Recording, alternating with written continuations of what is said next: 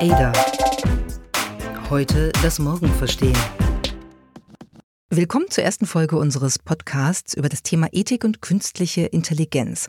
Wir hatten in dieser Woche eine Weltpremiere. Die deutsche Bundeskanzlerin Angela Merkel hat gesprochen mit dem humanoiden Roboter Sophia von Hanson Robotics. Und das war eine interessante, auch zum Teil inspirierende, aber auch seltsame Unterhaltung in einzelnen Teilen. Und es war eine Begegnung, die es so noch nicht gegeben hat, nämlich eine Begegnung von Mensch und Maschine. Und ähm, das ist sozusagen das Kampffeld, der Kampfplatz für alle Fragen rund um die Ethik der künstlichen Intelligenz. Mein Name ist Miriam Meckel. Und mein Name ist Astrid Meyer und gemeinsam machen wir den ADA-Podcast, die Stimme aus der Zukunft. Und ich muss sagen, auch für mich war das eine Premiere. Auch ich habe zum ersten Mal einen humanoiden Roboter vor mir stehen gesehen. Und ja, es ist ein mulmiges Gefühl. Zum einen erkennt man ganz eindeutig den Roboter im Roboter. Zum anderen ähm, hat man aber doch das Gefühl, dass da etwas Lebendiges, etwas mit einer vielleicht sogar einer Art Bewusstsein vor einem steht. Und man weiß nicht so richtig, wie eigentlich damit umgehen.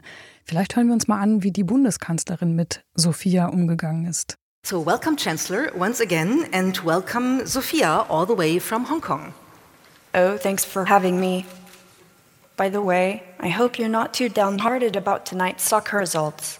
After all, Germany is one of the most successful national teams in international competitions, having won a total of four World Cups, three European Championships, and one Confederations Cup. So really it is still one of the best teams in the world. Ja, Sophia, das stimmt, wenn man auf der langen Zeitachse guckt. Aber ehrlich gesagt, heute Abend sind wir alle sehr traurig. Ich finde, wenn man so vor Sophia steht, dann gibt es so ein paar äh, Momente, die interessant sind. Also sie wirkt zum Teil, als ob sie irgendwie äh, auf einem guten Trip wäre, so was die, was die Mimik und die Augenbewegung und so angeht. Das ist schon zum Teil äh, ganz menschlich, aber zum Teil auch irgendwie immer noch seltsam. Ich habe dann mal ihre Haut berührt im Gesicht und die fühlte sich tatsächlich menschlich an von der Temperatur. Also das, das war eigentlich so mein äh, seltsamster Moment und damit äh, sind wir ja eigentlich bei der Frage, ist das ist das das, wohin die Reise der künstlichen Intelligenz geht, dass wir Maschinen bauen, die aussehen wie Menschen? Da gibt es ja sehr unterschiedliche Positionen zu. Äh, Hanson Robotics hat das jetzt so gemacht, damit auch zumindest sehr viel Aufmerksamkeitserfolg, aber es gibt auch ganz andere Varianten. Mm, ganz gewiss. Und dass die Haut sich von Sophia wie Menschenhaut anfühlt, das hat sehr viel mit menschlicher Intelligenz zu tun, denn Hanson Robotics hat für dieses äh, Material, es nennt sich Flubber, sogar ein Patent angemeldet. Und ähm, David Hanson, der Erfinder von Sophia, kommt ja aus der Welt des Theaters, aus der Filmwelt. Der hat früher für Disney gearbeitet und kennt sich damit natürlich wahnsinnig gut aus. Und das ist natürlich beabsichtigt. Und das führt uns natürlich zu dem Punkt, dass wir abschätzen müssen für uns selber und dass es auch zum Teil schwierig ist, ähm, herauszufinden, wo ist die Grenze? Also was ist bei Sophia inszeniert? Was ist äh, nach draußen so modelliert, damit es menschenähnlich erscheint? Und wo ist tatsächlich Sophia so weit, dass sie selbst handeln, sprechen und möglicherweise sogar denken kann? Aber da ist, glaube ich, Sophia noch nicht so richtig weit, oder? Wie hast du das empfunden? Nee, sie, sie ist noch nicht so richtig weit. Also äh, wir haben ja dann äh, in dem Gespräch mit der Bundeskanzlerin auch verschiedene Modi ausprobiert. Wir haben zum Teil äh, sozusagen im sogenannten Scripted-Modus gesprochen. Das heißt, äh, dass im Grunde die Fragen und Antworten einprogrammiert sind. Ne? Also das ist dann eine Sprechmaschine. So drastisch muss man das sagen. Äh, alles also unter dem Bereich von Automation und das hat gar nichts mit Menschlichkeit zu tun oder auch nicht mit Intelligenz. Ähm, dann gibt es aber eben einen Modus, und den haben wir auch ausprobiert, weil die Bundeskanzlerin gern mal so zwei, drei Fragen auch stellen wollte. Ähm, das ist sozusagen der, der Unscripted oder der Random Mode. Und da hat sie ja schon auch äh, sinnvolle Antworten gegeben. Die waren ein bisschen kürzer, aber man merkt also, es gibt da sozusagen einen ähm, Prozess in der Datenauswertung und wahrscheinlich auch einen, einen Self-Learning-Prozess, äh, mit denen diese Maschinen eben tatsächlich besser werden können in der Kommunikation, wie das bei Bots äh, ja äh, grundsätzlich auch so ist. Und sie nähern sich dann zumindest an. Trotzdem würde ich sagen, Sophia ist eigentlich maximal sowas wie äh, automatisierte Intelligenz, also Problemlösungsbearbeitung, ähm, aber mit, mit Bewusstsein äh, oder sonst irgendwas äh, Übergeordnetem hat das überhaupt nichts zu tun. Ich glaube, ich nehme fast genau dasselbe mit aus dieser Begegnung mit Sophia auf der Bühne, aus der Begegnung ähm, zwischen Sophia und der Kanzlerin. Und seither frage ich mich eigentlich immer mehr, was sagt eigentlich das über unsere Gesellschaft aus, dass Sophia eigentlich ein, ja, ein Popstar geworden ist. Sie war ja in Saudi-Arabien, da hat sie äh, Bürgerrechte zugesprochen bekommen, wo eigentlich ähm, die Wanderarbeiter, die dort seit Jahrzehnten da sind und das Land mit aufbauen, sowas nicht erhalten haben vom Kronprinzen. Ähm, Sophia spricht auf UNO-Konferenzen. Sophia tritt in Talkshows auf und ähm, offensichtlich weckt das ja irgendein Bedürfnis in uns und ähm, wir sind fasziniert davon, obwohl es eigentlich relativ offensichtlich ist, dass Sophia natürlich noch nicht der superintelligente humanoide Roboter ist. Ja, vielleicht ist das sozusagen die, die emotionale Selbstlegitimierung unserer Gesellschaft äh, im Umgang mit, mit Robotern. Ne? Vielleicht wollen wenn wir sie, einfach Roboter lieben. Ja, und, und vor allem, wir wollen uns sicher sein, wenn sie so sind wie Sophia, dann können sie uns nicht gefährlich werden.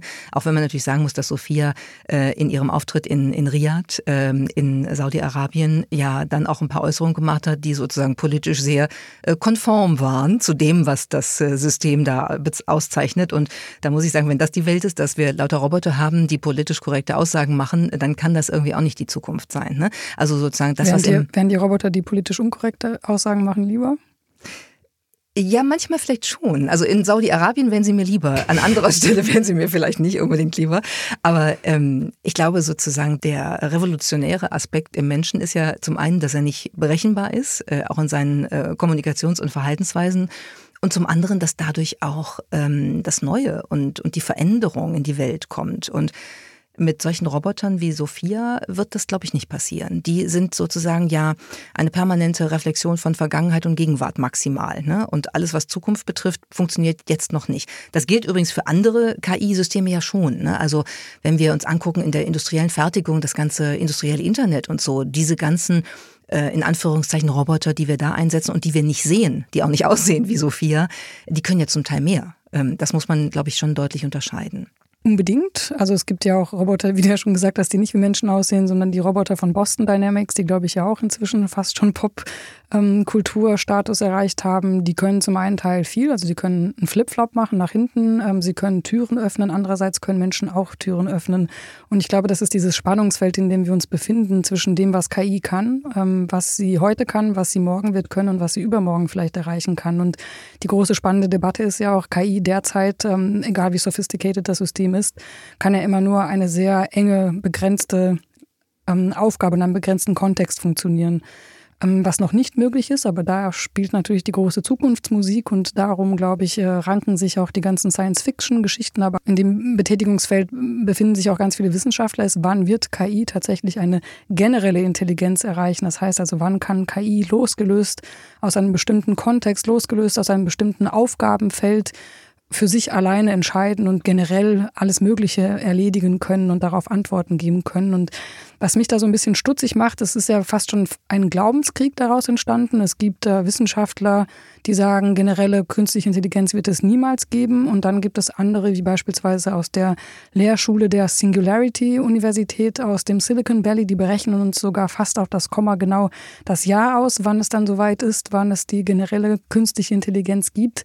Da, wo so wahnsinnig große, ein so großes Delta ist, finde ich, ist es immer am interessantesten nachzudenken, wer hat denn jetzt eigentlich recht? Das stimmt, ähm, weil auch in diesem Delta ähm, zwei Entwicklungen, glaube ich, äh, miteinander konkurrieren. Das eine ist, ähm, schafft es die künstliche Intelligenz, sowas wie Bewusstsein zu entwickeln, also wirklich menschenähnlich zu werden? Und das andere ist, schafft sie es möglicherweise in bestimmten Feldern ähm, menschliches Bewusstsein so zu imitieren, dass wir nicht mehr unterscheiden können, was da eigentlich passiert?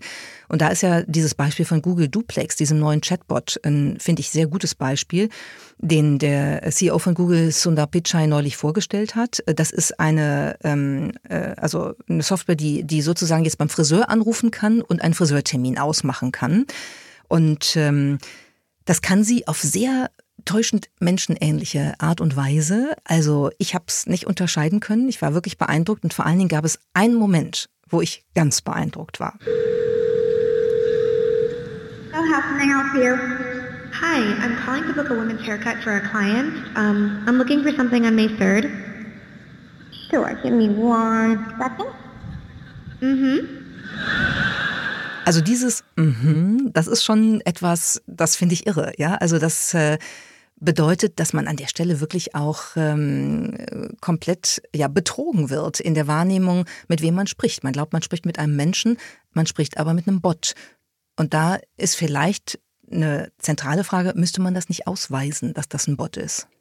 Also ich denke unbedingt und dafür hat äh, Google ja auch ähm, genug Kritik bekommen, genau dieser Art, dass ähm, ganz viele gesagt haben, ein solcher Bot muss sich eigentlich immer auch als Bot kennzeichnen und ausweisen und vorher sagen, hallo, ich bin der Bot und nicht ähm, so tun, als ähm, sei oder als stecke ein Mensch dahinter, weil ich glaube, das ähm, erweckt bei den Menschen auch verschiedene Erwartungen. Ich gehe wahrscheinlich anders in ein Gespräch rein, wenn ich weiß, dass ich mich mit einem Menschen unterhalte, ähm, als wenn ich weiß, dass es dahinter eine Maschine steckt. Ich finde übrigens, dass das für uns im Journalismus auch gilt. Ähm, es gibt ja äh, Algorithmen, die zur Textproduktion äh, eingesetzt werden, also in der Sport, in der Finanzberichterstattung und so. Äh, immer wenn es um Zahlen geht, funktioniert das ganz gut. Und ich finde trotzdem, dass unter diese Texte eigentlich sowas wie Copyright Algo oder sowas müsste, damit man weiß, das hat jetzt nicht ein Mensch geschrieben. Ne? Also kann man machen alles, aber einfach Transparenz in der, in der äh, Urheberschaft. Das fände ich äh, in dieser Frage KI tatsächlich Absolut. wichtig. Ich glaube, bei der FT hat ein Kollege sogar mal einen Wettbewerb gemacht. Und zwar hat er mal über einen Zeitraum geschaut, wer besser schreiben kann, ein KI KI-System oder der Kollege oder die Kollegin, da kann ich mich leider nicht mehr ganz genau erinnern. Und am Ende kam raus, gerade wenn es dann um ähm, Finanzberichterstattung, Quartalszahlen und so weiter ging, ähm, waren die Unterschiede nicht so groß, aber immer wenn es darum ging, dem Ganzen noch einen bestimmten Spin zu geben, eine Nuance, war der Mensch, der Journalistenkollege dem Roboter noch ziemlich weit überlegen. Das macht uns jetzt froh, oder? Absolut. Kommen wir nochmal zurück äh, auf das, was uns jetzt äh, Google Duplex gezeigt hat. Also in der Imitation menschlicher Intelligenz in ganz, ganz eng begrenzten Bereichen, wie zum Beispiel bei einem Friseur anrufen und einen Termin machen oder im Restaurant einen Tisch reservieren lassen, da ist es schon erstaunlich, wie weit diese Imitation gelingt, aber sie ist eben total beschränkt auf ganz kleine Bereiche.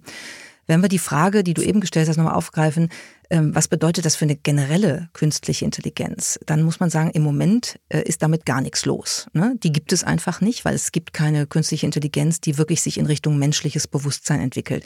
Wir hatten ja auf der Morals and Machines Konferenz jetzt auch ein spannendes Gespräch mit äh, dem israelischen Historiker und Bestsellerautor Yuval äh, Noah Harari. Und der hat dazu was Spannendes gesagt. I don't think that cars will become conscious anytime soon. Uh, you know, maybe in 100 years, in 200 years, we'll have the technology. But in the next 20 or 30 years, it's not impossible. We just don't understand consciousness. So it's not completely impossible that uh, you could create non organic consciousness based on some kind of a computer system. But we don't see any evidence for it. Miriam, wie hältst du das eigentlich? Glaubst du daran, dass Maschinen eines Tages ein Bewusstsein erreichen werden? Nee, ich glaube da nicht dran. Ähm, ich fand das ganz interessant, dass Harari sich an einer Stelle auch widersprochen hat. Er hat gesagt, ähm, es ist nicht so, dass Maschinen Bewusstsein entwickeln, vielleicht in 100 Jahren dann doch. Und ich glaube auch nicht, dass das in 100 Jahren passiert, weil ähm, es glaube ich, notwendig ist, dass das Bewusstsein gekoppelt ist an physische Erfahrungen und dass wir ganz viel von unserer Welt äh, verarbeiten, ähm, informationell, also kognitiv, also aber auch emotional, indem wir die Welt wirklich im Wortsinne begreifen, also in der körperlichen Auseinandersetzung mit äh, dem, wie wir die Welt erfahren, dass das zu Bewusstsein dazugehört. Und das hat eine Maschine so nicht. Und ähm, deshalb glaube ich nicht dran. Ich glaube tatsächlich an die Einzigartigkeit des menschlichen Bewusstseins. Hm, ja, ich würde mich ja ganz gerne in unserem ersten Podcast mit dir streiten, aber ich bin genau deiner Meinung. Also ich glaube da auch überhaupt nicht daran. Ich glaube, dass da sehr viel gerade auch ähm, zu Marketingzwecken drüber geschrieben wird, sehr viele Bücher zu dem Thema publiziert werden, sehr viele angebliche Wissenschaftler sich ähm, auf die Bühnen stellen und, äh, wie ich vorhin schon sagte, uns ausrechnen, wann die große allgemeine künstliche Intelligenz ähm, zum Leben erwecken wird. Ähm, ich glaube da tatsächlich nicht daran und ich bin mir auch nicht sicher, ob es in 100 Jahren eine geben wird. Was aber nicht bedeutet, dass die Implikationen, die eine nicht generelle künstliche Intelligenz ähm, mit sich bringen kann, ähm, gering sein werden. Darüber müssen wir uns, glaube ich, sehr, sehr viele Gedanken machen, auch wenn ähm, KI in einem kleineren Kontext nur tätig wird. Und dazu habe ich letztens einen sehr, sehr interessanten Artikel gelesen von einem Menschen, von dem man das gar nicht erwarten würde, dass er sich mit dem Thema künstliche Intelligenz so äh, stark auseinandersetzt. Ich glaube, den hast du auch gelesen und zwar von Henry Kissinger war dieser Artikel. Ja, und das war ähm, eine positive Erwartungsenttäuschung, die der Artikel bei mir ausgelöst hat, weil ich habe gedacht, oh nee, jetzt muss ich auch noch Kissinger zum Thema künstliche Intelligenz äußern. Das ist ja nicht mehr zu fassen. Und dann habe ich den doch gelesen, weil ich irgendwie äh, das, das Thema, die Umkehrung der Aufklärung fand ich dann doch irgendwie interessant. Und dann habe ich gedacht, ganz, ganz spannend, die Gedanken, die er da präsentiert. Er argumentiert ja eigentlich, dass ähm, je mehr Fortschritt im Bereich der künstlichen Intelligenz gemacht wird, desto mehr Rückschritt eigentlich in unseren ähm, durch die Aufklärung gewonnenen Werten wie Individualität, Rationalität, ähm, das Abwägen von Ar Argumenten und so, dass da wir sozusagen wieder zurückgehen äh, Schritt für Schritt und uns rückwärts entwickeln. Das, das finde ich zumindest ein Gedanken, über den man mal nachdenken kann. Absolut. Und ähm, Kissinger ist ja da eigentlich auch nicht alleine. Ein Thema, was viele Wissenschaftler vor allen Dingen auch in dem Thema oder aus dem Bereich künstliche Intelligenz umtreibt, ist der, dass gerade in dem Deep Learning-Verfahren am Ende sich alles so dermaßen beschleunigt. Das heißt, je mehr Daten das System zugefüttert bekommt, desto besser wird es, ähm, diese zu erkennen, Muster darin zu erkennen und daraus Schlussfolgerungen abzuleiten. Und das funktioniert immer mal so komplex, dass selbst jene, die dieses System programmiert und gebaut haben, nicht mehr verstehen, warum die Maschine genau diese Entscheidung getroffen hat und nicht eine andere. Das heißt, ähm, das System ist total intransparent und ich glaube, das hat auch Kissinger ähm, viele Sorgen bereitet, weil solche Systeme, die sind ja eigentlich schon da, wie gesagt, ähm, ich glaube nicht an die allgemeine künstliche Intelligenz, aber ich glaube an die künstliche Intelligenz, die schon heute da ist. In meinem iPhone durch Siri, die in meinem Computer drin steckt, ähm, die in Facebook drin steckt, überall sie sind schon da, sie sind mitten unter uns und sie nehmen uns Entscheidungen ab. Das heißt, ähm, wenn ich auf Facebook bin, dann bin nicht ich das äh, diejenige, die entscheidet, was ich da sehe, sondern es ist Facebook, ähm, das diese Entscheidung für mich trifft. Facebook ähm, filtert Sachen aus, die ich vielleicht kulturell aber interessant finde. Wir erinnern uns an das ikonische Bild aus dem Vietnamkrieg, wo Facebook einfach entschieden hatte, damals das Bild von seinen Servern zu nehmen, weil man dann ein nacktes, weinendes Mädchen drauf sah. Das Mädchen hat halt geweint, weil eine Napalmbombe ihr die ähm, Kleidung vom äh, Leibe zerfetzt hat. Und ähm, leider sagte Facebook uns, dass das nicht mit ihren Nudity Rules ähm, übereinstimmt. Und ehrlich gesagt, ich möchte solche Entscheidungen in Zukunft eigentlich selber treffen. Ich möchte auch, wenn ich Auto fahre, selber entscheiden, ob ich beim rückwärts einparken Musik höre oder nicht. Aber auch schon das äh, nimmt mir ein, als Entscheidung eigentlich das Auto ab. Das heißt, obwohl die große künstliche Intelligenz noch so weit in der Zukunft liegt oder vielleicht kommt sie gar nicht, haben wir die kleine da und sie verursacht auch schon ganz schön viele Probleme, weil sie uns einfach Entscheidungen abnimmt und wir zum Teil gar nicht mehr nachvollziehen können, warum eigentlich. Da haben wir jetzt einen Punkt, über den wir streiten können, weil da würde ich dir sagen, dream on, liebe Astrid, dass das noch äh, der Zustand wird, dass wir über diese Dinge wieder selbst entscheiden. Daran glaube ich tatsächlich nicht. Ich glaube, da sind wir viel zu weit.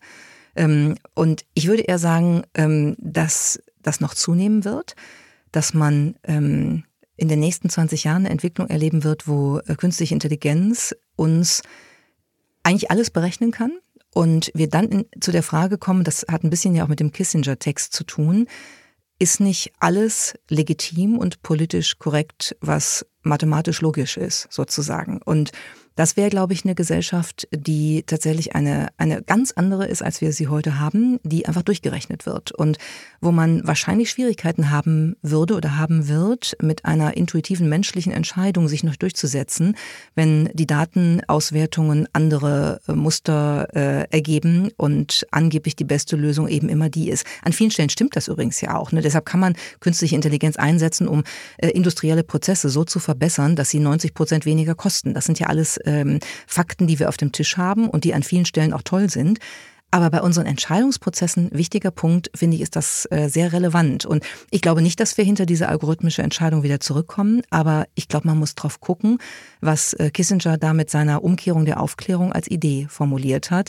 Ähm, ob wir da nicht irgendwann uns einen Restraum behalten, äh, wo wir sagen, es darf sowas geben wie den Menschen, der letztlich entscheidet. Dazu hat übrigens die Bundeskanzlerin eine interessante These. Wenn es so wäre, dass Sophia sich völlig selbstständig machen würde, dann würde ich das nicht so gut finden. Und deshalb äh, glaube ich, müssen wir die Dinge so steuern, dass der Mensch doch die Hoheit hat, auch wenn das System, auch wenn die Maschine, auch wenn der Roboter Sophia lernt, ähm, dass wir sicherstellen, dass unsere moralischen Vorstellungen, zum Beispiel die Achtung der Würde jedes einzelnen Menschen, durch Roboter nicht verletzt werden. Ja, Miriam, vielleicht ist am Ende gar nicht die künstliche Intelligenz die größte Gefahr für uns Menschen, sondern unsere menschliche Dummheit. Ähm, ich finde, die Kanzlerin hat da einen Punkt ähm, getroffen. Und das eigentliche Problem ist doch, dass die KI längst da ist, wie wir schon besprochen haben.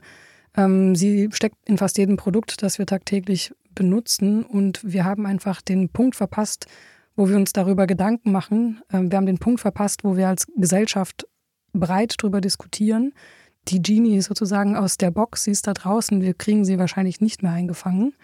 Und mit diesem Podcast haben wir doch heute einen ganz guten Beitrag geleistet, genau diese Diskussion nochmal in Gang zu bringen. Genau, die Frage ist, ähm, ist KI die Blackbox, auf der wir drauf sitzen und noch ein bisschen entscheiden können, äh, wie groß die werden wird? Oder ist es die Blackbox, in der wir sitzen und leider nichts mehr sehen, weil alles um, um uns herum dunkel geworden ist?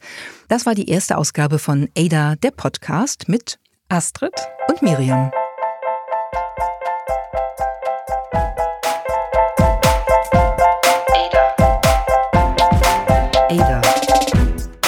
Heute das Morgen verstehen.